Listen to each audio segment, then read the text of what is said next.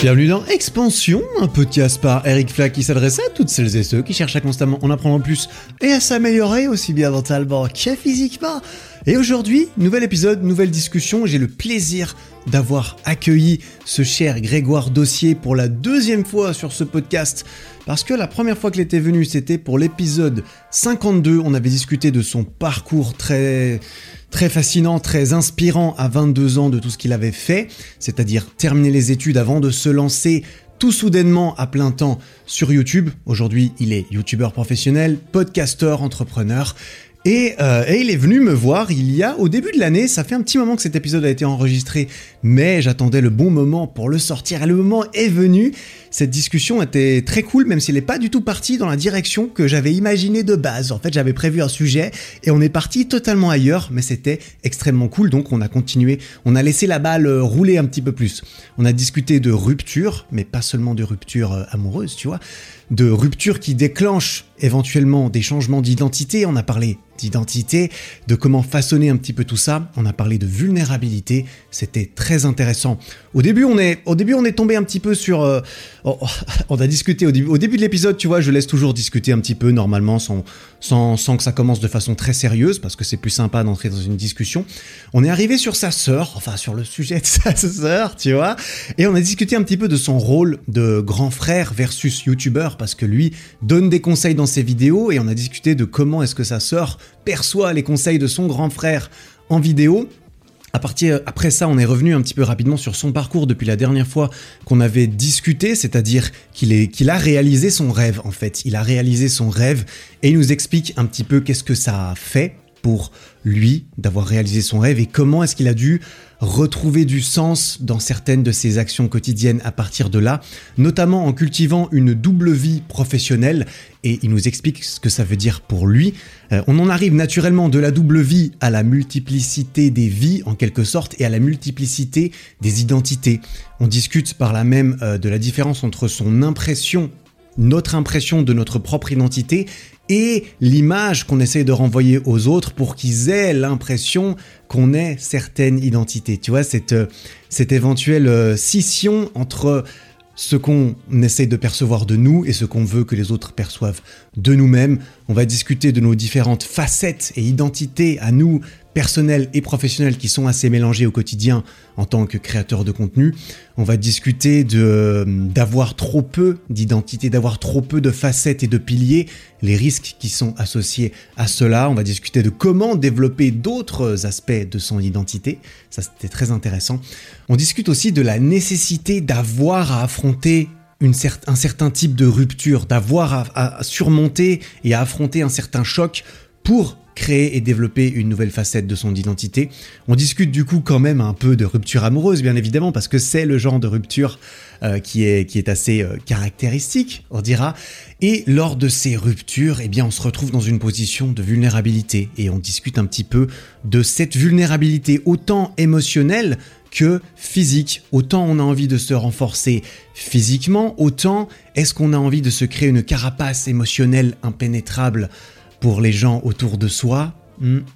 Je sais pas, en tout cas on en discute et on donne un petit peu notre avis là-dessus. C'était une discussion extrêmement intéressante avec ce très cher Grégoire Dossier qui d'ailleurs a sorti son nouveau podcast qui s'appelle le podcast de Grégoire Dossier sur lequel j'ai été invité et sur lequel il y a déjà euh, l'épisode de notre discussion avec Grégoire et moi. Voilà, sans plus attendre, je te laisse avec ma discussion avec Grégoire Dossier. on met qui dans cette hype house alors? On mettrait euh, donc Arthur, Elio, Eric, Mathias. Bah, Grégoire aussi. Et moi-même, oui. On serait cinq. Ce, serait cool d'avoir une fille, tu vois. Dans ce cas, bah, je j'ai pas de nom à te donner. T'as pas de nom Ta sœur, elle... elle,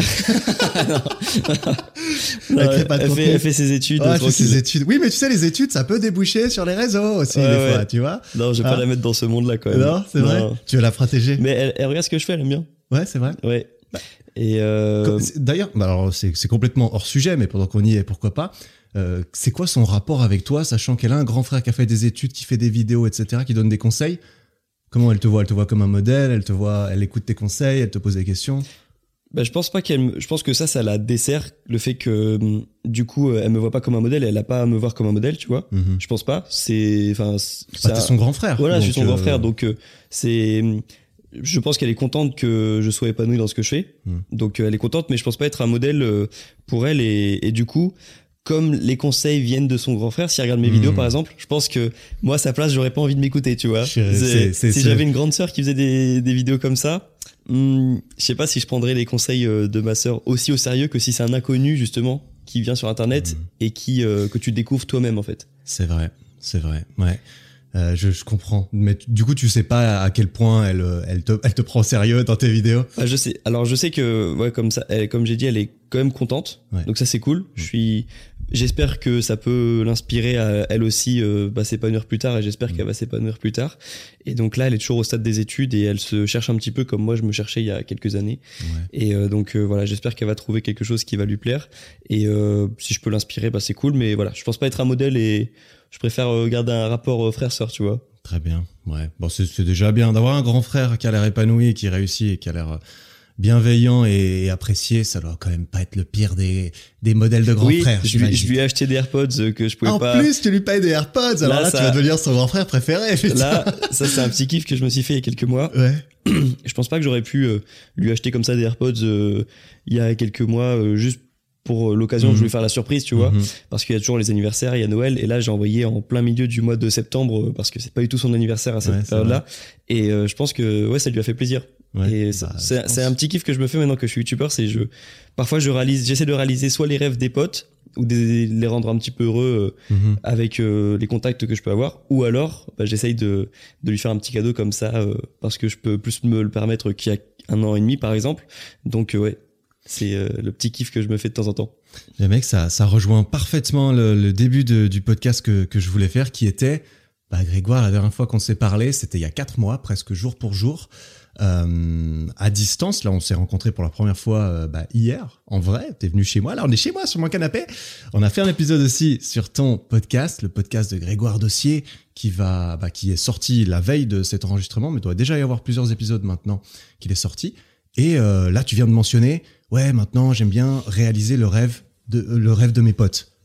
Et ça, en fait, ça vient manifestement d'après une vidéo que j'ai vue il y a pas longtemps et parce qu'on en a parlé, que toi, tu as récemment réalisé un, un de tes rêves à toi qui était de d'avoir les 100 000 abonnés sur YouTube d'avoir 100 000 abonnés sur YouTube. Et ça a coïncidé un peu avec, enfin, c'est arrivé un petit peu après à la fin de tes études, mais la dernière fois qu'on s'est parlé, c'était, bah, c'était même avant que tu réalises ce rêve, très certainement, c'est en octobre. C'était un petit, même si tu savais que ça allait arriver, c'était un petit peu avant. Tu terminais tes études. Qu'est-ce qui s'est passé là, ces, ces quatre derniers mois? Comment est-ce que tu as plongé euh, dans le dans le monde du youtubeur professionnel? Et puis, euh, qu'est-ce que tu as prévu un peu pour euh, 2022 Comment tu vois la suite là? Donc ouais c'est vrai que quand on s'est parlé il y a quelques mois j'étais je devais être à 95 euh, 90 k je Ouais, pense presque. un petit peu moins déjà. Ouais, donc euh, je, je le voyais venir l'objectif des 100 000 abonnés et c'est même pas euh, un de mes plus grands rêves, c'était euh, mon mon rêve, tu vois. J'ai pas, euh, je suis pas ce gars qui a 10 000 euh, qui a 10 000 rêves. Par contre, être sur YouTube et et pour moi les 100 000 abonnés, je sais pas, c'était symbolique. C'est le le trophée que toi tu as reçu déjà. Mm. Il y a un trophée là juste ici. Et euh, Il paraît que tu l'as reçu chez toi genre ah hier ou quoi euh, Tu l'as reçu hier, mais t'es pas là pour la Ah, réception. Aujourd'hui? On est le on est le 18, donc c'était 18. hier. Ah, c'était hier.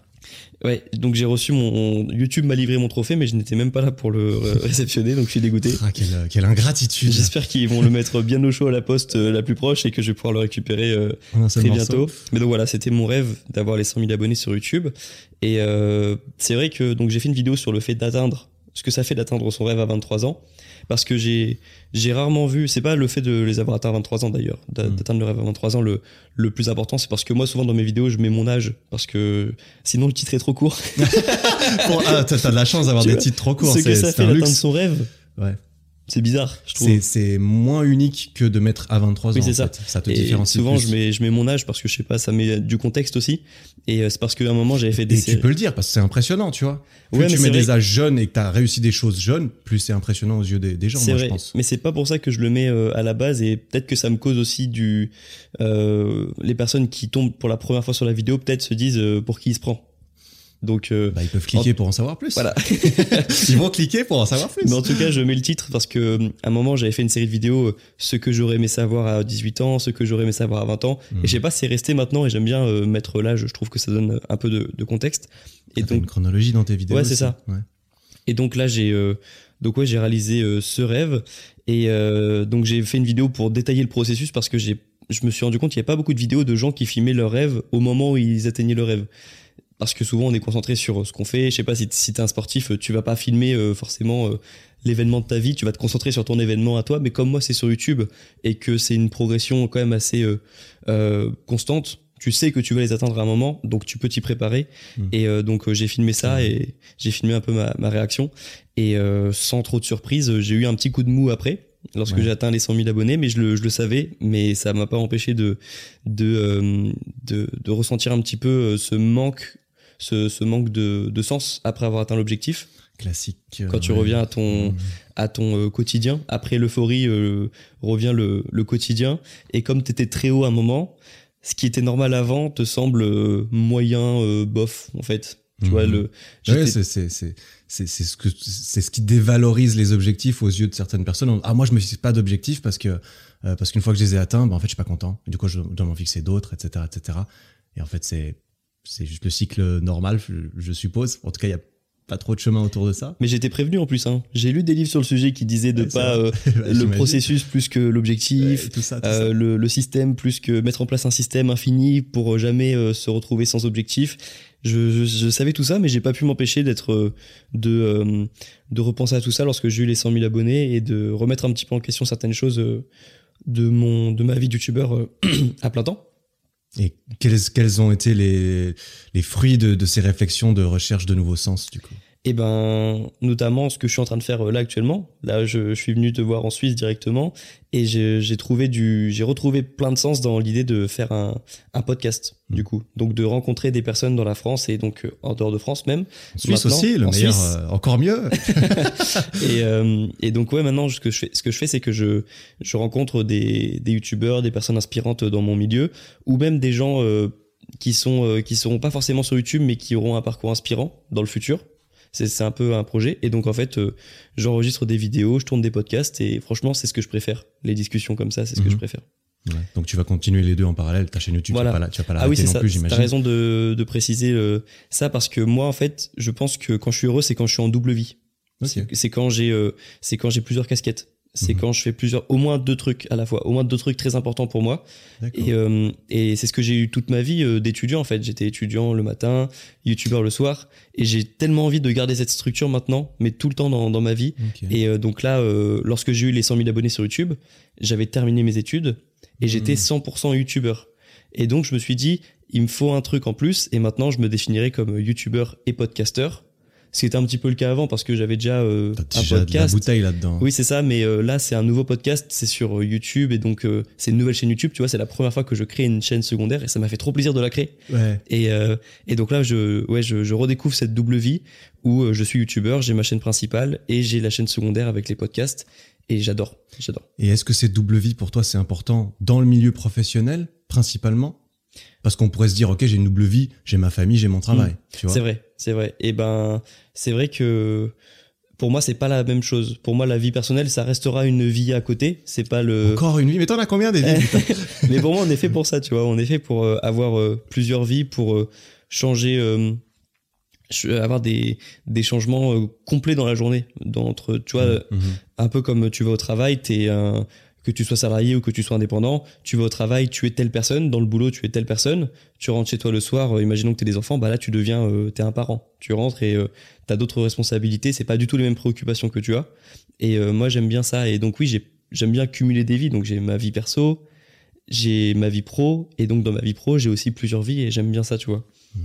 C'est une, une façon intéressante de le, de le voir et c'est vrai que ça correspond parfaitement à ton parcours euh, depuis le début. C'est que tu as toujours jonglé entre, bah, comme c'était limite ce dont on avait parlé dans notre premier épisode, du coup avec Greg on a déjà fait un épisode sur ce podcast dans lequel on présentait son parcours un petit peu plus. Tout ça, ça sera en description bien sûr. Et dedans, on parlait justement de ta double vie, les études le jour, la passion euh, la nuit et le projet la nuit. Et du coup, c'est vrai qu'une fois que tout ce que tu faisais la journée bah, est terminé, il fallait bien remplacer ça par, euh, par autre chose. il y a le sport aussi hein, qu'on a en commun, bien sûr, qui est aussi une double vie parce que c'est c'est cool aussi de rentrer dans une euh, salle de sport et, de, et de rentrer, de te dire je suis un athlète. Tu vois, mhm.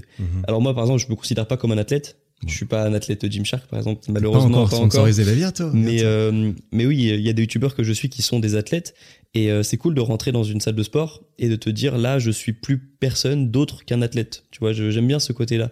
Et c'est mhm. pour ça que j'aime la salle de sport, c'est pour ça que j'aime YouTube ou parfois même dans ma vie personnelle par exemple, euh, ça va pas euh, au top, je suis pas je sais pas, je viens de me prendre un vent, un râteau ou des, trucs comme ça. ça arrive. Et là dans ma vie perso, j'ai l'impression que je suis je suis une bouse, tu vois, je suis nul et ben je kiffe rentrer dans mon studio YouTube et me dire là là je suis un autre gars tu vois. Je suis un youtubeur et euh, le que je me suis pris c'est plus du tout ma préoccupation parce que là je suis youtubeur et et euh, j'ai d'autres choses à gérer tu vois. C'est très intéressant. Mais en fait est-ce que tu associes ça du coup à différentes parties de ton identité qui peuvent chacune après à leur tour s'exprimer dans différents contextes dans différents endroits et te permettre d'être quelqu'un différent dans ces contextes? Ouais, c'est ça. Chaque chaque, chaque partie de ma vie influence un peu ma personnalité. Et par exemple, lorsque je passe beaucoup de temps sur YouTube, mon ma personnalité change lorsque je suis avec des amis, par exemple, parce que je suis tellement focus YouTube que je, je parle comme un YouTuber, tu vois. Je, tu, vois parles comme un YouTuber. Ouais, c'est ça. Bonjour, c'est Grégoire aussi. J'arrive pas à t'imiter. T'imites les gens bien mieux que moi. D'après ce que j'ai entendu hier soir euh, à la pizzeria, il m'a imité des. Tu veux Mathias Il m'a imité Mathias. Vas-y, imite Mathias, ça, vite fait. C'est une exclue. Dire, c'est faire rire et Faire, c'est faire taire. je, vais mettre, je vais mettre le vrai extrait. Et, il a toujours un petit euh, et, et ouais. Eh ben, c'est sa marque de fabrique, tu vois. Bon après, Mathias, c'est un très bon pote à moi. Tu vas, tu vas aller le, rencontrer juste après, bah, aujourd'hui même.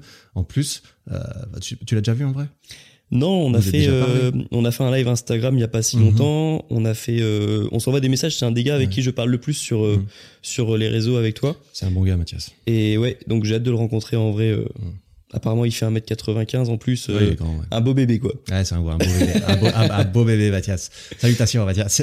bah lui, oui, il a, il a plusieurs vies aussi. Et, et donc, oui, en fait, chaque, chaque, euh, chaque euh, partie de ma vie, en fait, en fonction des priorités que j'ai à un moment, ça change la façon dont je suis avec tout le monde. Et par exemple, euh, pour, te, pour te donner un exemple, là, je, on a eu cette discussion il y a quelques mois. Hmm. Tu me parlais euh, justement de YouTube et de ma vie personnelle aussi sentimentale. Comment est-ce que je j'avançais là-dedans Et c'est vrai que depuis plusieurs mois, maintenant que ça va mieux sur YouTube, je vais boire plus de verre, euh, je, je sors plus, et je trouve que ça s'est vu sur YouTube par exemple où il y a, y a, des personnes qui me disent ça se voit que tu te prends moins au sérieux, ça se voit que tu es plus relax et c'est aussi parce que dans ma vie perso, je vois plus de gens et je et je m'amuse plus aussi dans ma vie personnelle. Et tu penses que c'est sincèrement lié à cela ou que c'est influencé ou grandement influencé par le fait que tu es peut-être partagé aussi de ces moments de sociabilité améliorés, tu vois? Si du, entre guillemets, du jour au lendemain, tu passes plus de temps avec des gens, bah, en tant que créateur de contenu, c'est vrai que parfois on documente, on en parle, on montre un petit peu. Est-ce que tu as montré un peu ces choses? Parce que je pense savoir que ça influence beaucoup les gens quand ils te regardent. Euh, moi-même, bah, ça, m'est arrivé aussi il y, a, pas si longtemps et je me suis dit tiens c'est marrant en fait. C'est vraiment l'image que tu renvoies aussi bah en fait qui influence bien plus que ce que tu fais ou qui tu es vraiment. Tu vois c'est la nature des réseaux au final. Tu décides un peu ce que tu montres. Tu penses que c'était juste ta façon de te tenir que tu avais juste l'air bien plus heureux dans tes facecam normaux dans ta chambre ou que c'était aussi parce que tu as peut-être fait plus de vlogs où tu montrais que tu voyais plus de gens etc des choses comme ça? Alors, je fais pas beaucoup de vlogs sur la chaîne euh, récemment. Déjà, ils marchent pas très bien en ce moment les vlogs sur la chaîne. Ah, les vlogs, c'est ouais, compliqué. Moi aussi, hein, ça marche pas. T'inquiète. mais j'aime bien faire des vlogs. Mais c'est vrai que, alors, je montre pas beaucoup de ma vie euh, personnelle sur les réseaux. J'ai j'ai jamais montré mes potes. On les entend parfois dans les vidéos, mais je les montre pas trop. Mais c'est vrai que je pense un peu comme toi, comme nous, on est des youtubeurs, euh, on va dire à contenu euh, à valeur ajoutée. On essaye de, nous, notre valeur ajoutée, c'est de donner des conseils, c'est d'apprendre des choses, c'est de partager nos ressentis. C'est moins de divertir le premier objectif. On a moins tendance, ouais, on a moins tendance à essayer de montrer notre vie perso parce qu'on se dit qu'on s'éloigne un petit peu de notre but premier. Sauf qu'en vrai, euh, dans la vie, on est euh, des gens normaux, tu vois. Donc c'est cool aussi de, de, de, leur montrer quand moi je fais. C'est surtout sur Instagram que je montre mes, mmh. mes soirées ou que je montre. Mais c'est vrai que sur YouTube, je le montre pas trop mais ça m'a pas euh, ça m'a pas empêché d'être un peu influencé de par ça euh, par la vie euh, sociale que j'ai en ce moment, je trouve que ça se ressent sur YouTube, Ouais. alors que je le montre pas, euh, je le montre pas spécialement sur YouTube. euh, Mhm. Ma vie sociale, je la, je la partage pas trop. Ouais, ok. Ouais, c'est un truc, un, je trouvais marrant, j'en ai parlé un petit peu avec Elio euh, au Mexique euh, il y, a, il y a quelques semaines aussi, parce que c'est vrai que moi je me suis rendu compte aussi euh, quand, quand j'ai eu entre guillemets le malheur, parce que moi c'est vrai que quand je sors avec mes potes le soir, je fais jamais de, de story, mes potes je les montre pas, je montre jamais la, la tête de mes potes euh, en story et tout, parce que j'ai pas envie de... Enfin, j'ai envie de pouvoir vite filmer mon assiette euh, sans avoir à leur demander est-ce que ça te dérange si je te montre devant des milliers de personnes? Ils ont pas envie, peut-être. Donc je préfère pas le faire. Mais c'est vrai que du coup ça je le fais très peu. Et quand je le fais vaguement, les gens me disent, je reçois des DM, ah Eric ça fait plaisir, t'as l'air content, tu vois du monde, etc. Comme si en fait je ne voyais personne avant de l'avoir montré en fait, tu vois. C'est ça qui est marrant, c'est un petit peu cette dualité et c'est aussi ce que certaines personnes disent aujourd'hui, c'est que si tu ne l'as pas filmé et que tu ne l'as pas posté sur les réseaux, ça ne s'est pas passé. Ouais, je, ne crois que ce que je vois. Je ne crois que ce que je vois et, et, Et- comment est-ce que toi tu arrives à est-ce que tu est-ce que tu te poses la question de, de ça fon- fondamentalement de l'image que tu renvoies versus qui tu es ou tu, y vas comme ça un petit peu euh, Ah, euh, par je- rapport à ton à tes à toutes tes identités tu vois on, on dira Oui, alors en fait, par contre, c'est vrai que j'ai j'ai quand même, j'ai parlé de plusieurs vies, mais j'ai quand même eu une identité commune. C'est-à-dire que je pense que tu me rencontres dans la vie personnelle ou tu me rencontres dans la vie pro, je pense pas que tu vois de grandes différences. Si je suis à l'aise, en tout cas, et que je trouve euh, que euh, il y a des personnes dans la vie pro, euh, les, les, les premiers emails, ils sont, ils voient pas ma personnalité, tu vois. C'est des emails email, froids, arrête. classiques. mais souvent les gens, cordialement Grégoire voilà. Mais tu vois, par exemple, les youtubeurs que j'ai rencontrés euh, dans les dernières semaines, ben, euh, même si c'est vrai, c'est sur YouTube, on est un petit peu plus euh, détendu que, je sais pas, des, des professionnels avocats qui se rencontrent dans, dans la vraie vie. Mm. Euh, j'ai- je pense pas qu'ils aient trouvé de différence. Euh, j'ai- je joue pas un, un rôle différent lorsque je suis un professionnel et lorsque je suis un, un gars dans la vie perso. Mhm. Non, alors moi, d'après ce que ce que je connais de toi maintenant qu'on s'est vu en vrai, t'es comme dans les vidéos, Grégoire. c'est le même. Il est encore mieux en vrai. En vrai, Yes.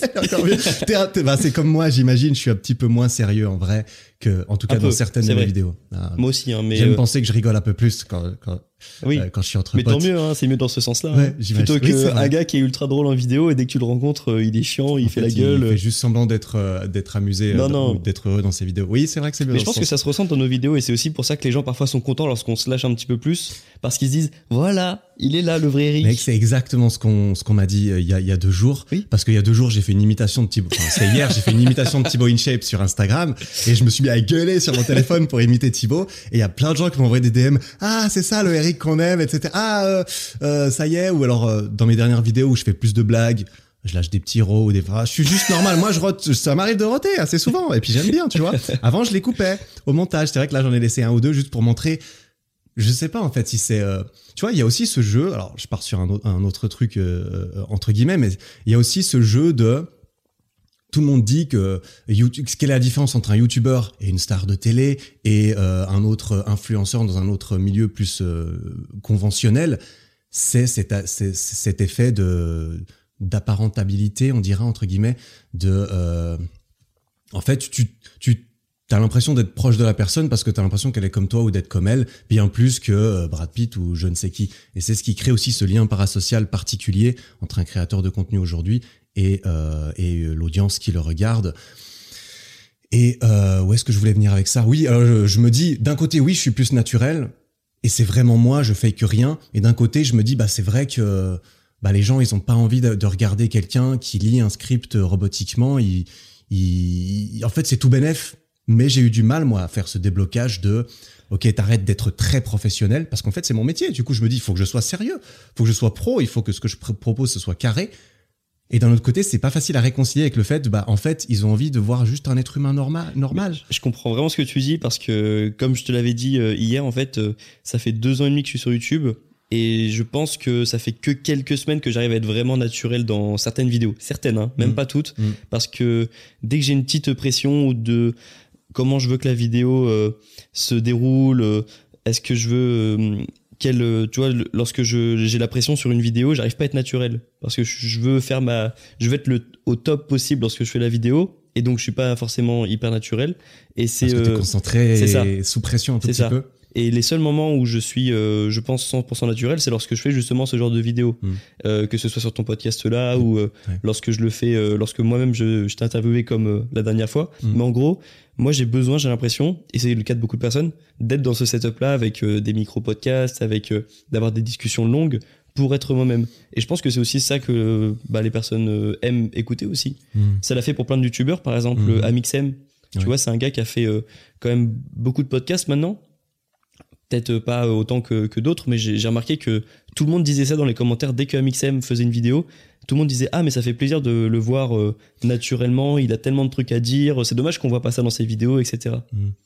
c'est c'est les contraintes des formats et tout ça. Et, et moi, je me suis rendu compte exactement de ça parce que mes deux ou trois dernières vidéos, je suis beaucoup plus naturel.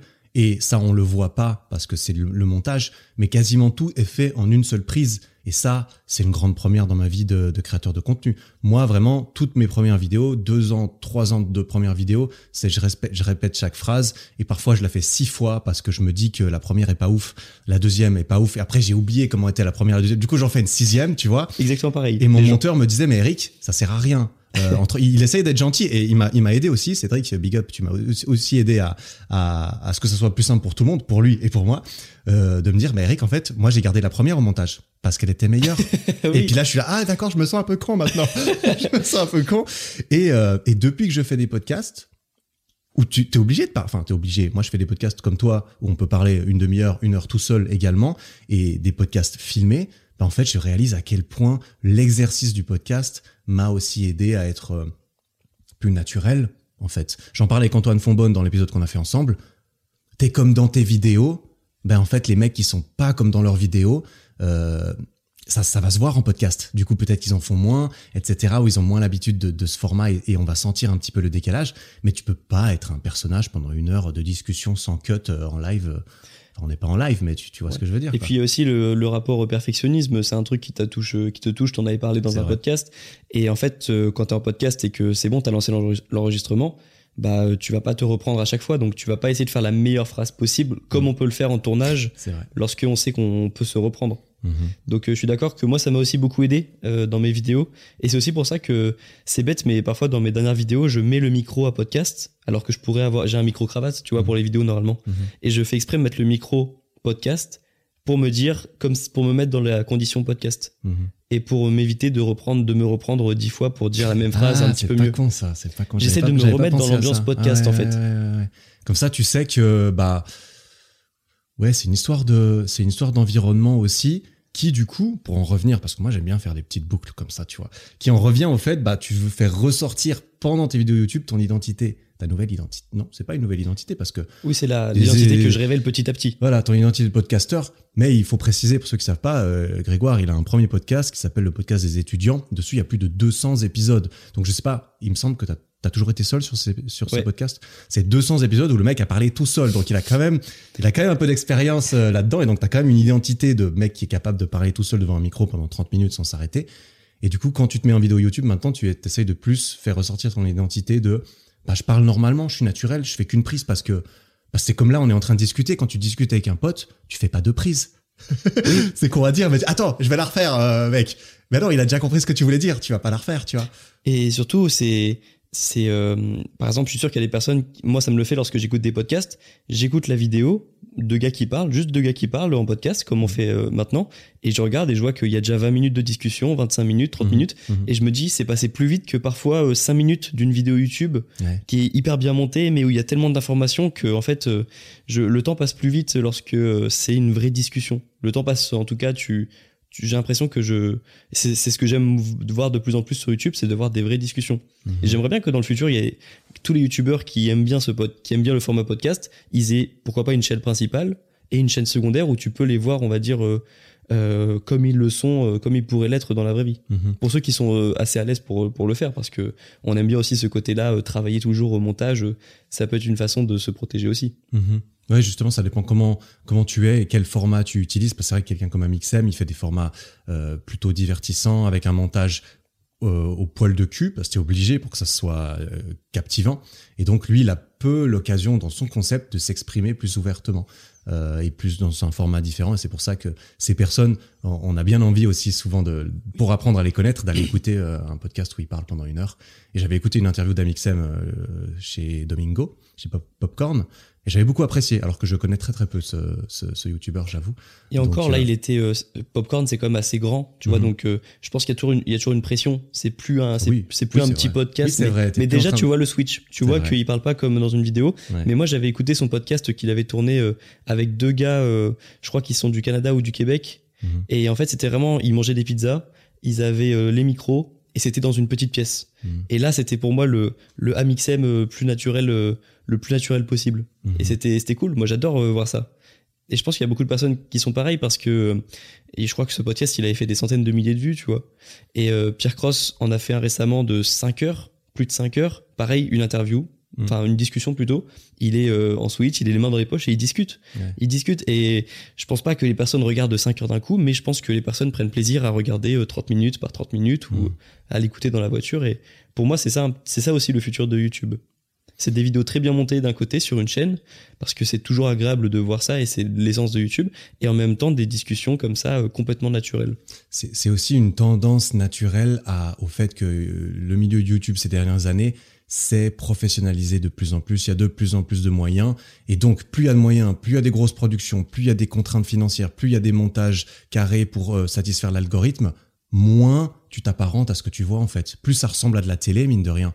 Et donc, euh, bah, plus tu ressembles à un acteur de télé plutôt qu'à un être humain normal. Et le podcast, c'est le retour à, pouf, en fait, c'est aussi un être humain normal. Et moi, j'ai aussi envie de pouvoir voir l'être humain normal et pas juste l'acteur euh, dans sa super production avec des effets spéciaux et des fonds verts et des machins, tu vois. Et c'est pour ça que je pense que le podcast va sauver YouTube, entre guillemets. Ouais, Parce que sinon, quand tu regardes euh, parfois les... C'est pour ça que Twitch euh, a explosé aussi, Ouais, parce que c'est full naturel. C'est ça. Et quand tu regardes, quand tu regardes euh, des gros youtubeurs, euh, quand tu vois leurs euh, moyens de production, j'ai vu, je suis, je suis passé dans certains setups de youtubeurs, c'est assez impressionnant. Mhm. Donc c'est cool, c'est inspirant pour moi, mais c'est vrai que ça, on, on pourrait se rapprocher de plus en plus de la télé et donc perdre le côté euh, naturel. C'est aussi pour ça que il y a des youtubeurs qui se tournent avec des, qui tournent avec des toutes petites caméras pour Mhm. retrouver le côté naturel que tu peux avoir au début lorsque tu commences avec ta petite caméra dans ta chambre. Parce que tu parles pas de la même façon lorsque tu as un réflexe avec une focale euh, immense, tu vois, qui est que t'as trois mecs derrière qui te regardent euh, faire ça. ta vidéo, Bah, c'est ce qu'on avait dit pour euh, Tu vois quand j'ai tourné avec Bodytime euh, dans leurs locaux. Ouais. Bah c'est une grosse entreprise. Il y avait un cadreur, il y avait euh,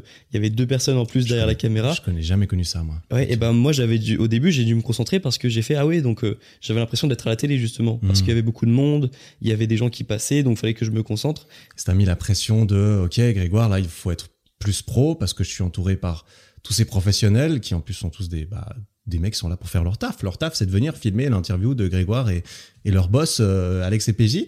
Et, euh, et là, t'étais un petit peu, est-ce que tu t'es senti un petit peu plus en discussion entre potes ou t'étais plus en interview, t'étais plus, euh, Non bah du coup là j'étais en mode interview. Mhm. Après Alex et PJ ils étaient euh, très cool, ils étaient euh, c'est bah c'est grâce à eux que l'interview s'est bien passée parce qu'ils étaient naturels, ils étaient drôles. Il y a des moments où ils étaient ils- chez eux, ils étaient chez eux, en fait. Voilà. Et eux, eux, ils sont habitués. Ouais. Ils sont habitués à avoir un cadreur. Peut-être que justement, ils se sentiraient moins bien s'il n'y avait pas de cadreur parce Mm. que, bah, ils- comme ça, ils ont pas ça à gérer. Et euh, bah, eux, on voit qu'ils sont habitués à ça. Mais c'est vrai que moi, comme j'avais l'habitude de tourner euh, soit tout seul, soit à deux personnes euh, lorsque je fais des interviews, bah euh, là, c'était impressionnant, ouais. Mhm. Mais c'est marrant. On n'est pas du tout parti dans le, dans le sujet que j'avais prévu pour notre discussion. C'est pas grave, on va, on va changer de, de sujet. C'est vrai que sur ce podcast, souvent j'invite quelqu'un pour la première fois. Euh, J'aime bien parler de son parcours, de discuter un peu de qui il est pour présenter la personne. Et si s'il y a un très bon match, bah je me dis, euh, bah vas-y, reviens, on fait, une autre discussion. Et, là, c'est plutôt une discussion plutôt thématique. Là, on est un peu parti sur une thématique que j'aime beaucoup et je pense qu'on va pouvoir rester dessus. C'est la thématique de l'identité, euh, de euh, cultiver différentes facettes de sa vie et ce qui a plusieurs, à la fois plusieurs intérêts et qui est pas nécessairement évident. Tu en avais parlé dans le premier épisode qu'on avait fait, c'était quand tu as eu ta rupture à 18-19 ans, je Ouais, sais plus 18. exactement, 18 ans, tu as eu l'impression que toute ta vie s'effondrait parce que en fait, manifestement, une grosse partie de ton identité était rattachée à cette relation, à cette personne peut-être, et que lorsque on te, on t'en a privé, tu t'es retrouvé dans les décombres. C'est clair. Ma copine, c'était ma vie. Euh, ma confiance en moi, c'était euh, c'était ma copine. C'était euh, si euh, si elle m'aime, je m'aime. Si elle m'aime plus, euh, je m'aime plus. Je me trouve Mm. moins beau. Si elle me trouve beau, je me trouve beau. Tu vois, tout était relié à ma copine. Et euh, mon temps était relié à ma copine. Enfin, on passait les journées ensemble, etc. Donc euh, c'est, euh, j'allais dire, c'est l'erreur classique quand on est lycéen, mais en vrai, euh, enfin c'est c'est juste. Ça euh, arrive à tout le monde à un moment Enfin, je veux donné. dire, des à fois, c'est le travail à 40 ans, oui, des fois, c'est. il y en a à vois. 17 ans qui ont en effet euh, déjà euh, des entreprises à gérer, des choses à faire. mais c'est moi, à pas- 18 ans, non, hein, C'est j'avais. pas la norme. Moi, je voulais juste avoir mon bac et euh, donc passer du temps avec ma copine. Et donc, bah, en effet, euh, comme euh, comme euh, j'avais plus, je l'avais plus elle, bah, j'avais plus rien en fait dans ma vie. Et je, c'était euh, la première fois, je te l'avais dit, parce que c'est vraiment comme ça que je l'ai ressenti. C'était la première fois où j'ai vraiment eu le sentiment de euh, que mon monde s'écroulait, tu vois, et que j'avais plus rien au- à quoi me rattacher. Et c'est à ce moment-là qu'arrivait la musculation aussi Mhm. donc qui m'a euh, bien bien aidé et que je me suis trouvé d'autres passions et que j'ai euh, j'ai appris à aussi euh, créer une structure dans ma vie qui sera là quoi qu'il se passe en fait Mhm. quoi que je peux euh, quoi qu'il puisse se passer dans ma vie personnelle j'aurai toujours maintenant ma structure avec euh, mes passions euh, ma vie professionnelle YouTube ma chaîne YouTube mes projets et euh, quoi qu'il se passe dans ma vie personnelle j'aurai toujours ça et donc euh, j'aurai plus jamais ce sentiment de monde qui s'écroule je pense Mhm. Et comment est-ce que tu, tu vois, il y a, des personnes qui nous écoutent et qui sont et qui réalisent peut-être ou qui le savent et qui se disent, c'est vrai que je suis relativement dépendant d'un pilier de ma vie. Comment est-ce que je fais pour me, me créer des nouvelles identités Comment je me fais pour me créer une triple vie Euh, Comment est-ce que toi, tu, tu, as abordé ce, cette reconstruction aussi du coup? C'est ça. Bah, en fait, j'ai commencé donc par euh, la musculation parce que c'est euh, bah, c'était plus simple pour moi. De toute façon, à l'époque, je pensais pas pouvoir réussir sur YouTube. Je, je m'étais dit que j'allais faire des études et que je me voyais pas faire des études en même temps YouTube. Donc ça, c'est venu euh, après. Moi, j'ai commencé avec la musculation, c'est-à-dire que mon ma mission dans la journée, c'était euh, de pousser des poids le soir. Et puis ça m'allait bien parce que euh, j'avais l'impression déjà de porter des gros poids avec ma rupture et toutes les questions qui venaient avec la rupture. Donc je me dis, je, je porte des gros poids toute la journée dans ma tête, pourquoi pas en pousser physiquement le soir, ça va peut-être m'aider à, à supporter mieux justement ce poids-là. Mm. Et donc euh, c'était simple de me reconstruire et puis surtout euh, j'avais la haine quoi. Ouais. j'avais la haine. vrai que tu déverses ça coup, quelque part. Du coup, j'ai, euh, il me fallait un échappatoire. C'est, tu vois, c'est, j'avais besoin de, de sortir. J'avais besoin de sortir euh, dehors à me promener. J'avais besoin de, parce que moi, j'étais pas, euh, j'allais pas me dire, euh, je vais me bourrer la gueule tous les soirs. Tu vois, c'était pas ma personnalité. À ce, Mm. j'allais dire à ce moment-là, c'est- ça l'est toujours pas. Mm. Mais tu vois, euh, enfin, j'aimais pas l'alcool déjà à 18 ans, donc euh, c'était simple. J'allais pas euh, vider mes mes émotions négatives euh, en soirée. Mm. Donc je me suis dit que fallait les vider quelque part et je me suis dit euh, autant aller en salle de sport euh, parce que ça embête personne, tu vois. Je vais pas euh, je vais pas lui envoyer des messages toute la journée pour la harceler pour qu'elle pour qu'elle revienne avec moi, je vais juste euh, utiliser ces émotions négatives pour euh, pousser des poids et donc me muscler en même temps, tu vois. Mhm. Et c'est, c'est, c'est comme ça que tu as l'impression d'avoir créé cette identité de sportif? Oui, c'est ça. Ça, donc- ça fait partie de, de tes différentes facettes. Mais je suis Comme trop tu l'as dit, quand j'entre Ouais. dans la salle, je suis quelqu'un qui, je suis quelqu'un d'autre, je suis un athlète. D'ailleurs, je, je crois que je sais, je sais plus si je l'avais dit dans le podcast qu'on avait fait ensemble ou si, si c'était sur un podcast en particulier sur ma rupture, mais euh, ça m'avait fait plaisir parce que quand je suis arrivé à la salle, j'avais laissé ma serviette à un moment sur euh, un banc et j'étais parti faire un autre exo et il y a un mec qui m'a à moitié engueulé euh, en me demandant d'enlever la serviette et j'étais grave content parce qu'en fait à la maison tout le monde était euh, gentil avec moi parce que tout le monde Ah. savait que j'étais en rupture. Mes potes ils me disaient tu veux sortir Non, Grégoire je tu connaissais veux pas tu veux qu'on aille sortir, Grégoire, mes parents? Ça va, Grégoire? Tu veux qu'on te fasse à manger euh, T'as pas faim? Non, j'ai pas faim. Je, je viens de me faire quitter, j'ai pas faim, tu vois. Elle me dit. Et, euh, et là, j'arrive à la salle et justement, les gars savent pas ce qui se passe dans ma vie. Mm. Donc, t'as un gars qui est vénère qui me dit d'enlever ma serviette. Genre, j'étais content, j'étais là, ok. Ils ont pas. euh, ils, ils savent pas ce qui se passe dans ma vie. Et donc là, je suis une nouvelle personne ici. Mec, c'est génial. C'est exactement ça. C'est qu'en fait, tu, pour aussi te reconstruire euh, ailleurs, eh ben, il faut reconstruire sur une nouvelle terre également. Là, tu avais la terre de la rupture. Forcément, ça, enfin, il y, a- il y a eu ce problème. Ça a affecté euh, ce sur quoi c'était bâti aussi. Bah, ta famille, tous ceux qui te connaissent, ceux qui savaient que tu avais cette relation, etc. Et là, en fait, en sortant de cet environnement, c'est bien connu que l'identité est aussi euh, les habitudes. L'identité est créée par les habitudes. Les habitudes sont aussi influencées par ton environnement, que ce soit physique ou, euh, ou euh, de personnes. Et euh, là, tu, re- tu vas dans un autre environnement. Et en fait, le fait d'être sur une nouvelle terre où personne te connaît, bah, c'est en fait le terrain parfait pour te reconstruire à l'image que tu veux. Parce que si personne sait que tu viens de te faire quitter, si tout le monde te, te traite comme n'importe qui, eh ben, tu peux être n'importe qui. C'est à toi de. Tu peux être ce mec qui, en fait, va va pousser lourd tout le temps. C'était euh, Personne pourra remettre ça en question là-bas. Personne ça. te connaît. En fait, on a, lorsqu'on a une grosse rupture, une grosse remise en question, souvent on a besoin d'une nouvelle communauté. Et euh, dans un tout autre exemple, il y avait euh, Justin Bieber qui avait dit euh, après euh, des problèmes qu'il avait eu euh, via l'énorme popularité qu'il avait eu d'un coup, Mm. il avait trouvé lui son refuge dans la communauté du skate. Parce Ouais. qu'en fait, quand il dit, il disait que quand il faisait du skate, la communauté des skateurs, en fait, ils s'en fichent de ta popularité. Et donc, il disait, il y avait, il y avait qu'avec eux que je peux être euh, 100% moi-même. Et donc, moi, ma communauté qui m'a aidé à me reconstruire, c'était la communauté des, des sportifs. Mais c'est une belle communauté, la communauté des sportifs. C'est magnifique. Moi, quand je vais me balader, quand je vais me balader ou quand je vais courir euh, dans ma Normandie, euh, tous les gens qui courent, ils sont sympas, quoi. Mm.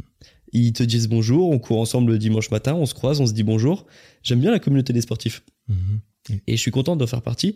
Et euh, ouais, tu vois, il y a plein de communautés différentes. Il y a la communauté euh, euh, dans le sport, il y a plein de sports différents et chaque sport a sa communauté, euh, son langage. Tu vois, lorsque lorsque j'ai vu le match de MMA il y a quelques semaines, je suis allé voir un combattant français combattre, Cyril Gann.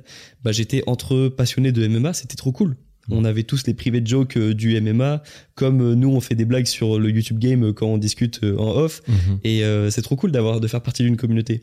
Et donc euh, moi j'ai la communauté YouTube, la communauté des sportifs, et il y en a plein d'autres en fait. Il y en a aussi dans pour tous les sports, pour tous les pour tous les, euh, les instruments de musique. euh, il y a maintenant il y a, il y a YouTube, il y a je sais pas, il y a moi j'en fais moins partie, mais il- tout ce qui touche autour des crypto-monnaies, des NFT, il y a une Ouais, grosse communauté assez- sur Discord et sur Twitter, tu vois. Donc je trouve qu'il faut trouver aussi sa communauté, il faut trouver sa, ses tribus, Mhm. et puis on se sentira mieux en tant qu'être humain. C'est différent. Bah, de toute façon, en tant qu'être humain, on a envie d'appartenir à une tribu, à une communauté. Et là, aujourd'hui, avec Internet, on a aussi accès plus facilement à plus de communautés auxquelles se crée un sentiment d'appartenance pour se façonner une des parties de notre identité. Parce que moi-même, j'ai une partie de mon identité qui est extrêmement attachée au sport et tout ça. Et euh, moi, on- hier, euh, on est allé euh, manger en ville. On est passé devant le campus universitaire à côté de chez moi, là où je me suis entraîné dans cette salle pendant dix ans, la salle du campus. Moi, cette salle, c'est un des endroits où je me sens le mieux, où je me sentais le mieux dans ma vie euh, quand j'étais aux études. Pas parce que j'aimais pas le reste de ma vie, mais c'est juste, j'entrais dans la salle, j'entrais dans, dans, dans une bulle de ma vie, tu vois. C'était vraiment la bulle de ma vie où je suis à la salle, lui je le connais, lui je le connais, mais je le connais que dans cette bulle. C'est des mecs, je les ai jamais croisés en dehors de cette salle. Et ça, c'est trop bien, tu vois. C'est comme toi, tu croises le mec avec qui tu vas courir le dimanche. C'est cette partie, avec, avec cette personne, tu es cette personne. Ça veut pas dire que tu joues un rôle ou quoi, mais comme euh, on en a parlé un petit peu avant, chaque partie de ton identité va s'élever éventuellement en fonction du contexte, de la situation, de euh, est-ce que je parle à un pote ou est-ce que je parle à mon, à mon pote avec qui je cours euh, juste le dimanche. Et ça te permet aussi de t'enrichir et de créer différents piliers sur lesquels te reposer. C'est ça. Et puis c'est ce que je disais à Nassim Saïdi que j'ai vu il y, a, il y a pas si longtemps que ça, parce qu'on on tournait, dans, on tournait dans sa salle, la Mm. vidéo, et euh, je me dis, tu vois, tu parlais de ta salle, c'est ouf à quel point euh, juste un endroit, tu vois, c'est juste un endroit. Tu vois, c'est grand la Suisse. Ah oui, mais oui. toi, cet la endroit-là, planète aussi. mais tu vois, cet endroit-là dont tu me parlais, cette salle de sport, c'est euh, quelques. Ouais, c'est peut-être- 30, c'est 30 mètres carrés, elle est pas 30 très grande en carrés. plus, elle est pas très Tu grande. te rends compte à quel point euh, un espace comme ça peut changer une personne juste Ouais. parce qu'il y a des machines pour soulever des poids? Ouais. Ça me rend fou à chaque fois.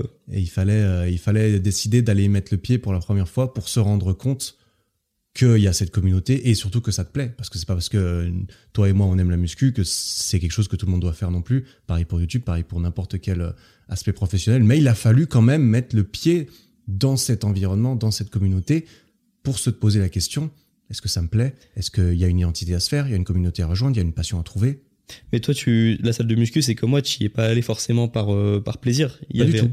il y avait un, c'est souvent un complexe ou une douleur en fait. C'est c'est ça. Bah, moi, j'y suis allé aussi. à- Enfin, j'y suis allé à 17 ans et c'était, c'est- ça venait tout simplement d'un, de, de- d'une recherche de solutions pour ma relation avec moi-même que je n'appréciais pas et qui se, qui se reflétait dans ma relation avec les autres que j'avais l'impression qu'ils m'appréciaient pas. Mais ils m'appréciaient pas surtout parce que je, moi, je m'appréciais pas en fait. C'est, c'est, c'est beaucoup ça. C'est intrinsèquement, c'est, c'est lié. Et euh, et du coup, ça me, ça me donne envie de, rebondir sur quelque chose. C'est que toi, tu, tu as dit, voilà, j'ai eu ma rupture, euh, j'ai voulu me reconstruire, et c'est là que j'ai commencé la muscu. Est-ce que tu penses que on est obligé d'avoir une rupture, un deuil, quel qu'il soit, qu'on est obligé d'avoir une grosse période de souffrance pour réussir à, à, se reconstruire en fait différemment et à peut-être plus se diversifier? Est-ce que tu penses que tu aurais évolué pareil sans cette rupture? Est-ce que tu regrettes cette rupture? Ce qui, Je vois venir la réponse, mais en tout cas, ce qui est sûr, ce que je peux te dire, c'est que je serais jamais allé à la salle de sport si j'avais pas eu cette rupture. Hmm. de moi-même, j'aurais jamais parce que c'est un changement de quotidien quand même quand tu commences à te mettre un peu dans ce mode de vie. Ouais. Euh, c'est pour ça que moi je vois peu de choses qui pourraient justifier le fait de changer ce mode de vie si ce n'est pas quelque chose qui te fait souffrir en fait. Hmm. Et euh, pour la deuxième question par rapport à la rupture, non, je la regrette pas. Euh, de toute façon, je pense qu'on se serait peut-être séparés quelques mois plus tard parce que moi je repartais en France et elle est restée à Tahiti. J'étais- à Tahiti à l'époque. Ah oui. Et d'ailleurs, je l'ai revu mon ex depuis le tournage Ouais, qu'on avait fait il y a quelques mois. retourné à Tahiti euh, en Ouais. novembre. Et donc non, je la regrette pas, je la regrette pas cette cette rupture et euh, même on est resté en bon terme Mm. et on est au stade pour moi suprême de de la de la de la post rupture où en fait on est juste content de s'être rencontrés et on est content d'avoir partagé euh, donc euh, un an de notre vie euh, ensemble Mm. et euh, voilà, on est content juste euh, de s'être rencontrés sur notre parcours et puis euh, on se souhaite bonne chance pour la suite, tu vois. Mm. Je crois que c'est ce que tu avais dit dans une vidéo euh, sur ta vidéo euh, rupture où tu disais que c'était le quand tu arrives à, ce stade-là où il n'y a pas de d'énervement, il n'y a plus de jalousie, c'est juste euh, Mm. je suis content d'avoir passé ce moment avec toi, je suis reconnaissant. Euh, bah moi je suis arrivé à ce stade-là avec euh, avec elle. Malgré le sentiment de profonde souffrance que tu as ressenti au moment où je lui s'est dit hein, passé. je lui ai dit t'as déconné hein. Est-ce que Je- est-ce que tu as pu en reparler avec elle de, de, Oui. de ce moment-là et Ah de oui, comment oui. elle elle l'a vécu Parce que On C'est ça a- que j'ai trouvé très On intéressant. s'est revus moi. deux fois et on a discuté et puis euh, ouais je lui ai dit euh, et je, je fais des blagues encore. En fait c'est ça, J'arrive à rigoler de tout en fait et je lui faisais des blagues genre euh, ouais euh, ouais t'as déconné là hein, parce que franchement je suis un mec bien tu vois euh, non, en plus maintenant je suis sur YouTube tu m'as mis dans le mal et tout. ouais tu vois ce que t'as loupé tu vois ça c'est ce qu'on dit souvent ça c'est les motivations Instagram ça Ouais, ouais. vas-y, fais-la Oui, regretter les motivations, c'est ça. fais-la regretter de t'avoir quitté moi c'est, c'est en euh, mode je rigole tu vois Hmm. Les vidéos de muscu en mode, tu montres une photo de toi adolescent, tout, tout frêle, en mode, ouais, ils m'ont tapé dessus aujourd'hui, là tu vois le mec en blindé de stéroïdes comme ça, maintenant il il m'emmerde plus. c'est ça Vidéo de motivation, ah oui. mais il y a un peu de vérité quand Il même y a hein. beaucoup de vérité si là-dedans. elle m'avait pas quitté C'est c'est ce qu'on dit, je crois que c'est un- une espèce de proverbe ou je sais pas quoi. C'est les ruptures font les font les bodybuilders. C'est euh, c'est un peu ce que tu as dit, c'est Ah que oui. une grosse rupture, le mec se retrouve à la salle pour se reconstruire dans tous les sens du terme et euh, et ça et, et, et c'est vrai qu'il y a beaucoup de d'hommes en tout cas, de femmes aussi, mais c'est peut-être plus euh, généralisé chez les hommes de de se prendre de passion pour euh, pour prendre des bras, Ouais. pour pousser des trucs, tu te sens Et ça part toujours d'un complexe ou d'une d'une souffrance Mm. ou d'un truc dans la vie personnelle qui s'est passé. et je reprends l'exemple du MMA parce que ça me passionne aussi de voir en fait que tu tu regardes les les athlètes du MMA. Donc euh, le- les arts martiaux mixtes, euh, tu regardes les, en gros les, les combattants les plus euh, complets au monde en fait, les plus Mm. dangereux au monde potentiellement. Ouais, ouais. Tu vois, ce qui me passionne, c'est de voir que un des plus grands de tous les temps du MMA, il s'appelle Georges Saint-Pierre, et c'était un enfant qui se faisait harceler dans le bus. Mm. C'est un Canadien, et il se faisait harceler dans le bus. Et il y a plein d'histoires comme ça dans le MMA, où en fait, c'est des, des gentils, en fait. Mm. La plupart, les grands champions sont souvent des personnes très calmes dans la vie. Par contre, à un moment, il y a eu une souffrance, il y a eu une douleur, il y a eu harcèlement, il y a eu, euh, quelque chose qui, leur a causé l'envie de vouloir euh, devenir dangereux, tu vois. Et à chacun son réflexe et sa façon de devenir dangereux derrière. Parce qu'il y a différentes façons de devenir dangereux. Il y en a qui cherchent différentes valorisations dans différents milieux. Ça peut être le sport, ça peut être le fait d'être physiquement dangereux, ça peut être le fait de se dire, bon, bah, je vais monter un empire parce que, voilà, on m'a provoqué, maintenant je vais leur montrer. Et Mais c'est ça aussi, cette envie de devenir dangereux, je la comprends complètement. Parce qu'en fait, les, les ruptures, les événements comme ça de la vie, ils te, ils te rendent ultra vulnérable. Tu te vois vulnérable en fait. Mhm. Tu, tu, tu, moi, je me rappelle des fois où j'étais, euh, oui, j'avais les yeux rouges tout le temps dans la journée. Quand je passais dans la glace, je faisais putain, j'ai encore les yeux rouges. Ça veut dire que je passe ma vie, euh, je passe ma vie à, chou- à chouiner quoi. C'est chiant, tu vois. et, et ça me, ça me faisait prendre conscience que ouais, j'étais vulnérable. Je suis, ça veut dire que je- à l'époque, à 18 ans, je pensais que j'étais, que j'étais fort mentalement. Je me dis, il suffit d'une rupture quand même. Alors, quand même, tu vois, c'est, c'est quelque chose d'important, mais une rupture et je suis au fond du trou. C'est-à-dire que je suis pas solide mentalement, euh, je suis pas assez solide, il faut que je me renforce. Ou un peu comme Thibaut InShape, qui s'est fait euh, fracasser euh, par un coup de, de batte par un gars euh, à Toulouse, je crois. Ah oui, c'est vrai, je savais pas ça. Tu sais pas Non. C'est pour, ça qu'il a commencé la musculation. Ah ouais Il s'est fait attaquer dans la rue. Putain, je savais pas ça. Et, et, et là, forcément, ce moment-là, bah, tu te dis, ouais, je suis vulnérable. Et donc, j'ai besoin quand même de, de me renforcer. Et ce que j'aime bien avec les combattants de MMA, certains, c'est qu'ils ont toujours ce côté gentil. Ils sont gentils, ils sont calmes dans la vie. Ils sont pas envie de se bagarrer parce qu'en fait, quand tu prends conscience de la violence, t'as pas envie d'y retourner. euh, souvent, ils n'aiment pas forcément combattre. Ils aiment bien l'art du combat, mais ils aiment pas Mhm. forcément combattre. Mhm. Et, euh, et par contre, ils ont compris que, euh, ouais, ils étaient vulnérables à un moment dans leur, dans leur vie, tu vois. Mhm. Ça me rappelle, euh, ça me rappelle mon adolescence, putain. ça me rappelle ma triste adolescence où j'étais pas du tout heureux et, euh, et où justement, euh, bah comme d'autres, sûrement, il y avait des rêves de un jour je vais leur montrer. Et puis euh, chacun essaye de montrer ça différemment derrière. Mais comme on en parlait d'ailleurs hier soir, je crois, après le soir, c'est vrai que moi, vu ce que j'avais j'ai vécu dans mon adolescence où j'étais j'étais mal et, et je, me suis pas je, me suis fait taper peut-être une fois, mais c'était surtout de la violence verbale en ce qui me concerne. Et, euh, et c'est vrai que en me souvenant de ça, je ne peux pas m'empêcher aujourd'hui pour toujours de me rappeler de ça et de me dire, bah en fait, euh, on n'a pas été gentil avec moi. Du coup, moi, j'ai envie d'être gentil avec les autres parce que j'ai pas envie de leur faire euh, de leur faire vivre ça, tu vois. Et ça te et, ça me fait penser à tes à tes mecs de MMA que tout le monde voit euh, en tant qu'ignorant. Moi, je connais très peu le, MMA. Je vois ces mecs, j'ai l'impression putain, c'est des mecs dangereux, tu vois. Ces mecs dangereux. Je sais pas. Ça veut pas dire que je pense qu'ils sont méchants, mais tu pourrais avoir tendance à penser ok, le mec peut te tuer en 6 secondes. Ça se trouve, euh, il, a, il, a, il a une rage pour de vrai et il, a, il veut juste faire mal parce que ça, ça, ça lui sert. Et tu dis, bah non, le mec s'est fait harceler. En fait, en dehors, il, a, il veut juste pas se battre. Il est juste passionné par son art et euh, il l'exprime de cette façon et il a déversé sa rage pas dans le, la violence, mais dans l'apprentissage de la maîtrise de, de, de ce sport. Et, euh, et en fait, le mec, il est gentil. Ouais. Et je trouve ça, je trouve ça pas, je trouve ça, je trouve ça bien. Ils ont, ils ont. Alors, il y a, il y a des fous, hein. Il y a des gros tarés hein, aussi dans le MMA. hein. Faut en prendre conscience. Hein. Ouais. Mais, euh, mais oui, ce que j'ai remarqué, et c'est ça qui m'a plu, c'est que les, les grands champions, souvent, ont le même profil. C'est-à-dire que ce sont des gens qui, euh, qui, euh, qui n'aiment pas se battre. En fait, ils euh, se battent parce que c'est leur métier, mais ils aiment le sport, ils aiment le, ils aiment euh, l'art, en fait, derrière. Mhm.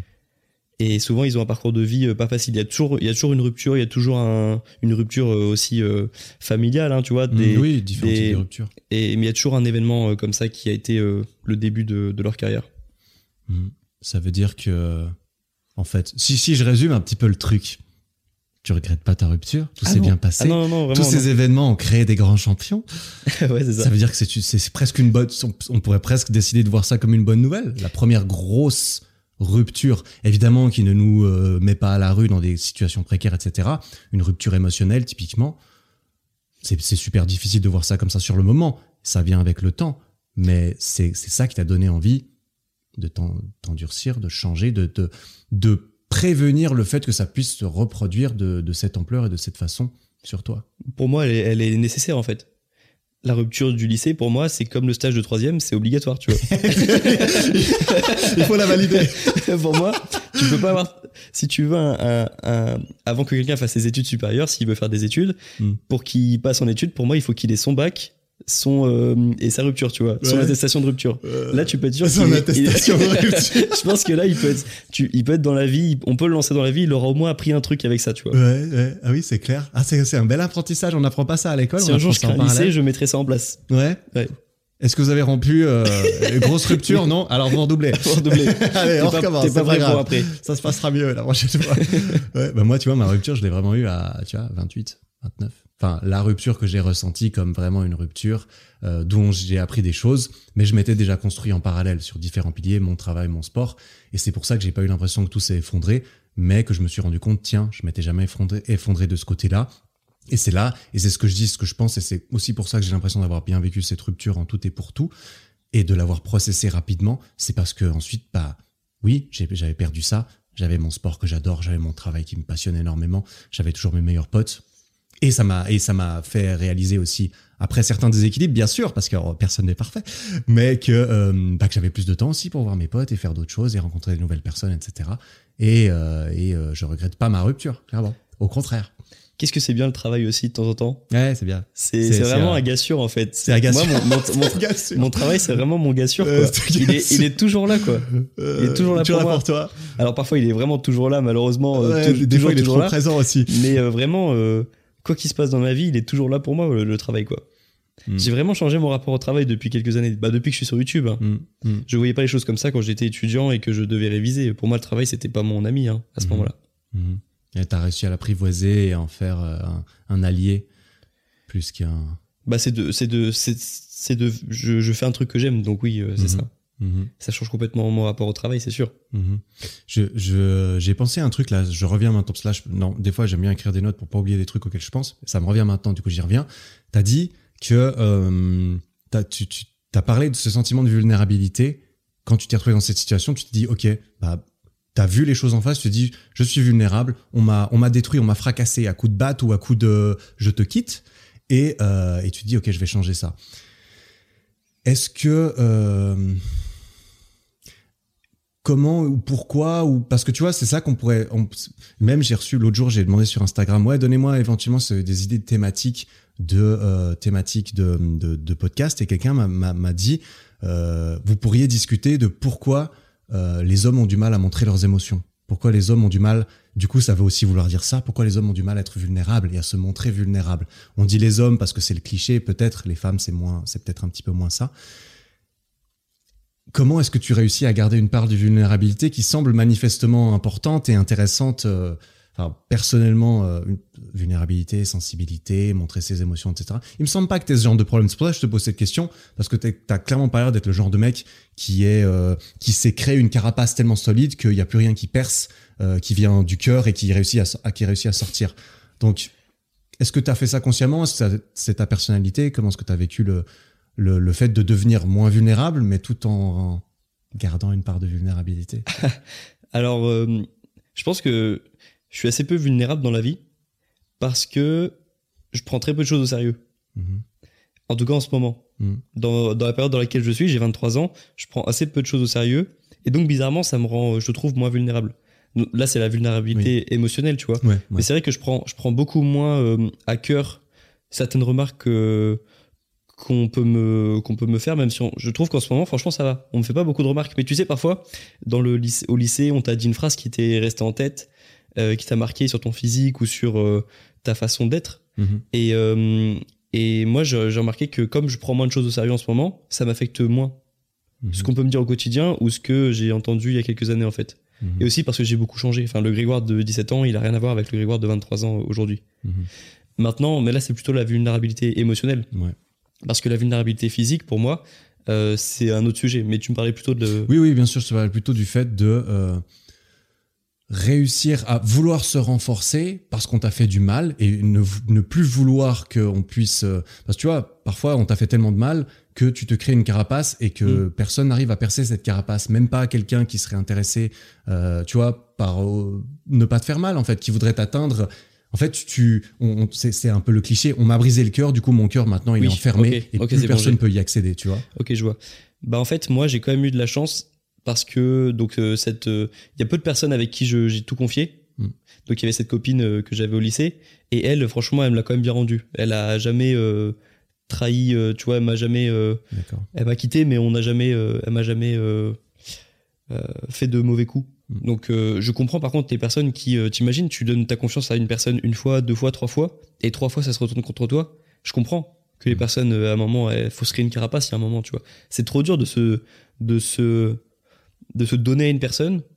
Et même quand t'es en couple, tu donnes ton corps, tu donnes ton, ta façon de penser, tu donnes ta, ton énergie, ta présence, tu donnes tout en fait.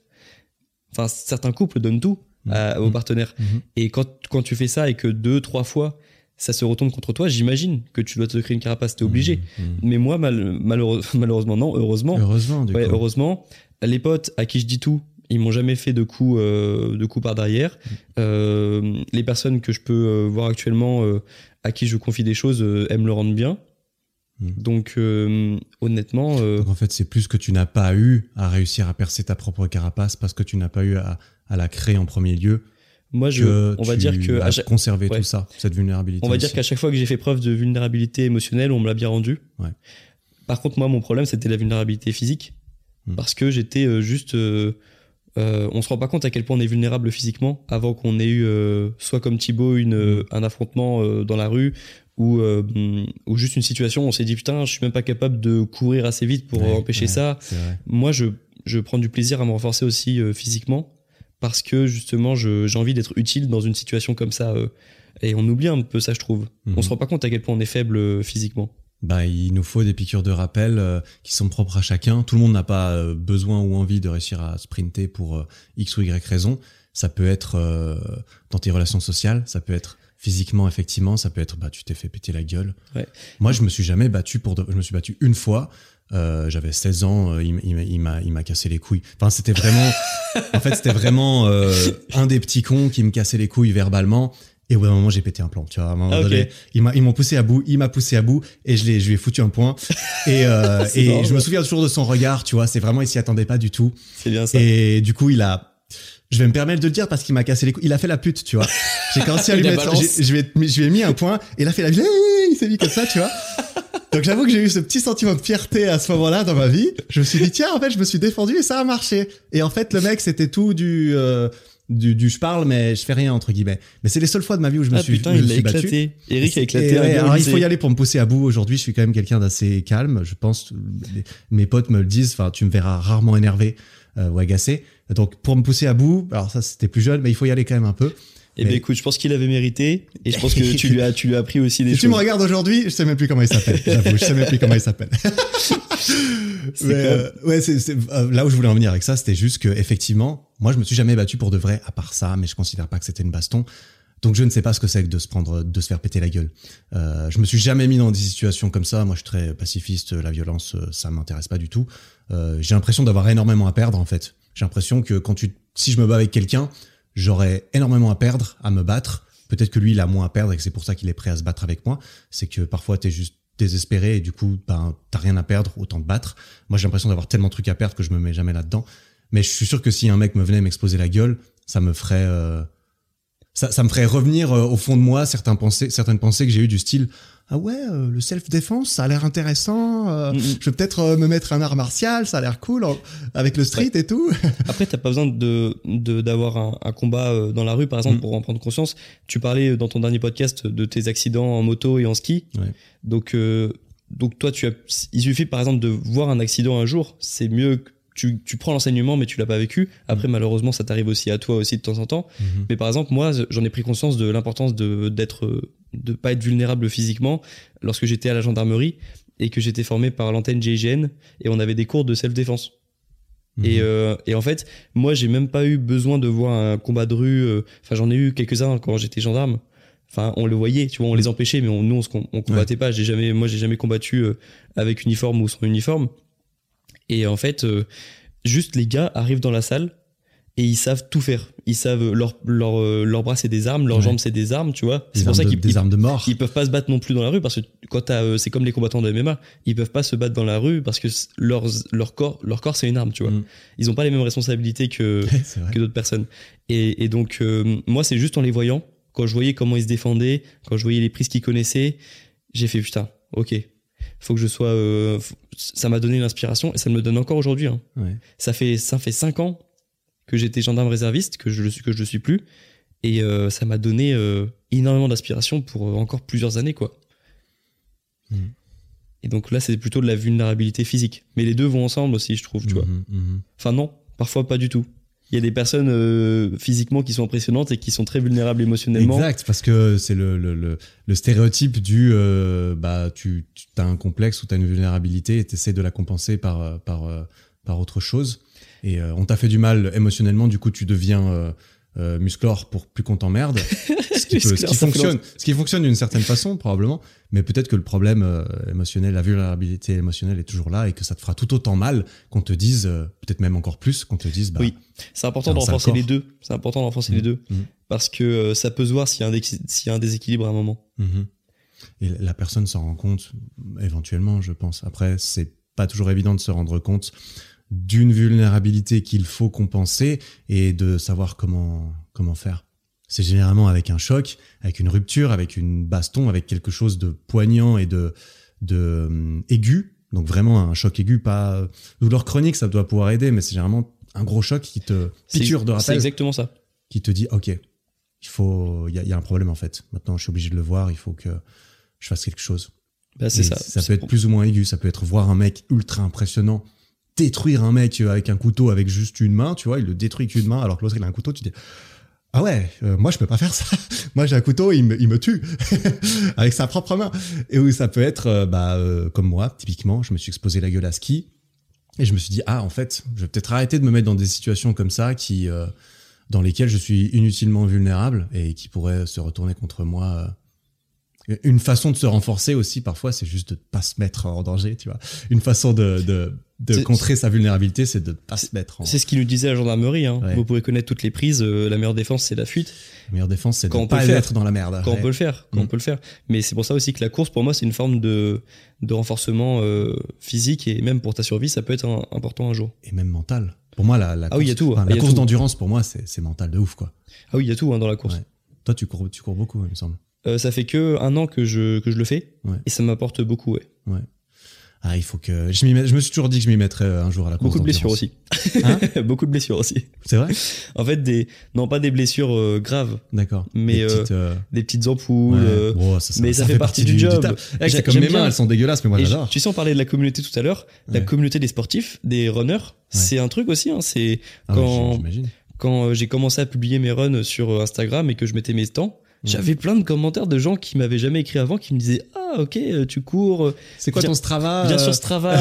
Moi aussi, on m'a dit Il y a une ça. secte sur Strava. une secte sur Strava. Ouais, je veux te suivre sur Strava, c'est quoi ton mais compte vu que ouais. Ouais non j'y suis pas parce que moi quand je cours je veux vraiment le faire pour moi de mon côté. Ouais. Moi je connais mes perfs et puis euh, ouais je suis pas sur Strava mais euh, ouais la communauté des runners c'est aussi une belle commu et euh, on peut y accéder très facilement. On a Mhm. besoin d'une d'une paire de chaussures. Mhm. Ouais. C'est un engagement moindre que d'aller en salle de sport parce qu'il y a tout ce truc euh, regard des autres. Oui, alors il y a, il y, a, il y, a, il y a chacun. La communauté des runners c'est une belle communauté. Mhm. C'est différentes communautés sont plus faciles, euh, semblent plus accueillantes euh, d'un point de vue extérieur. La plupart sont accueillantes une fois que tu es dedans, mais c'est vrai que il y a aussi ce rite de passage souvent un petit Oui. peu, tu vois. Et je Pour précise intégrer une communauté, tu as un bizutage euh, que tu te l'infliges à toi-même ou qu'on te l'inflige entre guillemets, que tu as l'impression de, de le recevoir. Ouais, et je, je- précise un truc qui est important aussi, c'est parce que moi je, je vois les choses comme ça et ça m'a aidé. En fait, euh, moi avant j'étais pas du tout sportif. Et, euh, et là en fait, euh, si par exemple aujourd'hui je suis pas du tout sportif, je peux rentrer dans la communauté des sportifs euh, dans deux semaines en fait. Parce que si je m'entraîne maintenant, si aujourd'hui je m'entraîne, demain je m'entraîne, que je prends un jour de repos, que je me rentraîne plusieurs fois dans la semaine, et que j'arrive à tenir ça au moins quelques semaines, on peut considérer que je suis rentré dans la communauté des sportifs, tu vois. Mm. C'est pas forcément, il n'y a pas un club où tu, tu dois attendre six mois ou un an pour Mm. y entrer. Plus vite tu rentres dans la communauté, mieux c'est. Et si tu commences à t'entraîner et à courir régulièrement à partir d'aujourd'hui, bah tu peux te considérer comme un sportif euh, assez, euh, assez vite. Mhm. Et ensuite, le fait de continuer de revenir encore et encore, tu vas juste renforcer aussi cette partie ton- de ton identité qui est, euh, bah, je suis quelqu'un qui fait du sport régulièrement la semaine. Je suis quelqu'un qui met mes chaussures le matin pour aller courir trois fois par semaine parce que je suis euh, un athlète, je suis un sportif. Une fois que tu deviens, ça fait partie de toi et ça devient, ça devient très très difficile de t'en détacher. C'est comme quelqu'un qui est profondément fumeur, bah c'est pour ça que c'est si difficile d'arrêter et que tu peux pas juste ah bah t'as pas de volonté, arrête. Le mec, ça fait partie de lui. Il se voit comme un fumeur et c'est aussi pour ça que certains livres sur comment arrêter de fumer se concentrent sur cet aspect identitaire qui est eh bien, tu, c'est, c'est pas nécessaire. je, je les ai pas lus ces livres, mais j'ai, entendu beaucoup de choses et j'en ai lu à propos. Euh, où c'est aussi un travail d'affirmation, un travail de reformulation, comme pour n'importe quel travail identitaire, de je suis un sportif et pas euh, je vais faire du sport de temps en temps. C'est différent de dire je vais faire du sport trois fois par semaine et je suis un sportif, donc je vais m'entraîner trois fois par semaine. L'identité elle change assez vite. Mhm. On rend- on a l'impression que ça met du temps, mais en vrai, euh, mon- l'identité elle change, elle peut changer assez vite en fonction de de la cadence des actions euh, qu'on C'est- s'impose. c'est- C'est c'est une histoire de répétition en fait. Ouais, mais justement, c'est ça le quand tu commences à faire quelque chose chaque jour, ton identité elle change extrêmement vite. Mhm. Et moi, ça a été mon ma, ma chance, enfin mon ça a été euh, ma façon de penser lorsque je me suis lancé sur YouTube et lorsque j'ai commencé le sport parce que vraiment c'était difficile pour moi de m'imaginer youtubeur et c'était difficile de m'imaginer sportif et du coup le fait de le faire tous les jours, tous les jours un pas en avant vers l'objectif d'être plus sportif ou d'être un meilleur youtubeur, ça m'a beaucoup aidé à, faire partie de à, créer cette nouvelle identité. Mhm. Ouais. Je viens de finir de relire pour la deuxième fois euh, le livre Atomic Habits Ah putain, de James Clear. de James Clear. Évidemment, euh, ça, ça me fait penser à ça parce que c'est aussi ce qu'il dit dans le livre. Il y a un peu cette, euh, ce mythe de l'habitude se crée en euh, 66 jours parce qu'il y avait une étude qui avait donné un nombre un peu chelou comme ça. Et lui, il le dit très bien dans le livre et ce livre est une référence et très bien. C'est pas un nombre de jours en fait pour changer une habitude et donc une identité. C'est une matière de répétition. C'est combien de fois tu le répètes euh, par jour pendant ces X jours. Et c'est ça qui fait la diff. C'est la répétition plus que euh, la durée, en fait. Donc, c'est, plus tu vas à la salle régulièrement, plus tu te mets dans les, dans les chaussures d'un youtubeur qui se lève le matin et qui doit sortir sa caméra, plus tu le fais tous les jours. plus tu le fais de jour à la suite. Et, quand par exemple tu veux te lancer dans le sport, ça fait peur parce que tu te dis, euh, je sais pas, va falloir que je m'entraîne euh, un an pour avoir des résultats, va falloir que je m'entraîne six mois, que j'aille trois fois par semaine. En vrai, tu as juste besoin de t'entraîner une fois aujourd'hui, et ensuite tu verras demain. Mais en tout cas aujourd'hui, avec le temps que tu as, tu as besoin juste de t'entraîner une fois pour être un sportif. C'est et c'est ça le, le but. Le but c'est de t'entraîner aujourd'hui et puis après demain Tu ou demain, demain. ce sera Tu le but de t'entraîner aujourd'hui, toujours aujourd'hui, tu verras demain. Et c'est comme ça que tu arrives à maintenir un truc qui ensuite devient tellement automatique que tu te poses même plus la question de ah il faut que j'y aille. Sinon bah j'y vais, c'est normal, ça fait partie de moi. Moi c'est ça, hein. je vais aller m'entraîner tout à l'heure. Bah c'est parce que je me suis pas entraîné hier. Si je me suis pas entraîné hier, c'est à dire que je dois m'entraîner aujourd'hui. Et c'est aussi parce que si tu le fais pas, après tu te sens pas bien. Ouais. Et ça, c'est le dernier stade de l'habitude dans vrai. le livre de James Clear. Ouais, c'est ça. Le manque. le manque une fois que tu le fais plus. C'est là que tu sais que ça fait partie de toi et ton identité et que et que il vaut mieux que ça te plaise parce que ça va être difficile à, à modifier ou douloureux à modifier. C'est ça. Euh, que ce soit une bonne habitude ou une mauvaise habitude, une fois qu'elle est intégrée, elle est intégrée. C'est le, le, le, le côté euh, sombre euh, du renforcement Oui, mais les habitudes, c'est que ça va dans les deux sens. Elles te sauvent ou elles te détruisent les habitudes. hein. On voit le côté positif, nous, mais c'est vrai que les habitudes aussi, une fois que c'est ancré, c'est difficile à, à désancrer. Ouais. Désancrer, ça se dit? Désancré, oui, oui. Ok. Ouais. Bon. Ouais, du coup, on a discuté identité, vulnérabilité, habitude. Ça m'a bien plu cette discussion, je t'avoue, hein. c'était cool. C'est parti en freestyle complet parce qu'il y avait rien qui était prévu. euh, C'était prévu sur un sujet complètement autre qui sera réservé pour une prochaine discussion éventuellement. Donc, euh, bah, Greg, merci beaucoup pour euh, ta disponibilité, ta ta discussion, c'était très cool. Bah, merci à toi pour l'invitation aussi. hein. Avec euh, avec plaisir. Merci d'être venu jusque là en Suisse, euh, chez moi, la petite passée soirée petite. Putain, j'arrive plus à parler. Passer une petite soirée ensemble, manger une pizza, discuter un peu, faire deux podcasts, donc joindre l'utile et l'agréable. Moi, j'adore. C'est ça. J'ai passé euh, un très bon euh, séjour en Suisse et je reviendrai avec plaisir. Bah, le, t'es le bienvenu chez moi, toujours. voilà. Bah, écoutez, n'hésitez pas à aller voir ce que fait Grégoire sur sa chaîne YouTube principale, Grégoire Dossier, sur le podcast de Grégoire Dossier. Bon, il fait plein de trucs, je mettrai tous les liens en description. il y a trop de trucs, comme je l'ai déjà dit dans le premier épisode, il fait trop de trucs. Et puis voilà, bah, mec, merci encore. Avec plaisir. Voilà, merci encore à ce cher Grégoire. C'était très sympa, mec. Tu reviens quand tu veux chez moi, toujours. Et euh, voilà, toutes les informations sur le travail de Grégoire se trouvent dans la description. Merci beaucoup d'avoir écouté cet épisode. Si il te plaît, si le podcast te plaît, mettre une petite note sur Spotify, sur iTunes, euh, sur le podcast, bah ça fait méga plaisir, ça aide et ça permet de, ça permet d'avoir du feedback un petit peu sur ces épisodes. Aussi, cet épisode était évidemment disponible sur la chaîne YouTube, donc tu peux laisser des commentaires sous la vidéo et peut-être que Grégoire y répondra. En tout cas, moi, je vais les lire et je vais probablement y répondre également. Voilà, merci encore pour, euh, pour tout. J'espère que l'épisode était intéressant. La semaine prochaine, nouvel épisode avec un nouvel invité qui sera ce cher Bazinga que tu connais peut-être, qui est un athlète, un athlète de haut niveau d'après mes, mes propres standards, qui est également youtubeur et entrepreneur et chez lequel j'ai été filmer mes max de muscu. J'ai été retester tous mes max à la fin d'une prise de masse et ça va arriver en vidéo sur YouTube la semaine prochaine et euh, et évidemment, j'en ai profité pour avoir une bonne grosse discussion avec Baz, histoire de comprendre un petit peu comment il fait les choses, comment il fait autant de choses et comment il arrive à cultiver une discipline pareille qu'il a au quotidien. C'était une très belle discussion que je t'invite à retrouver la semaine prochaine sur ce podcast. En attendant, merci pour ton temps et ton attention. Travaille bien, prends soin de toi. Ciao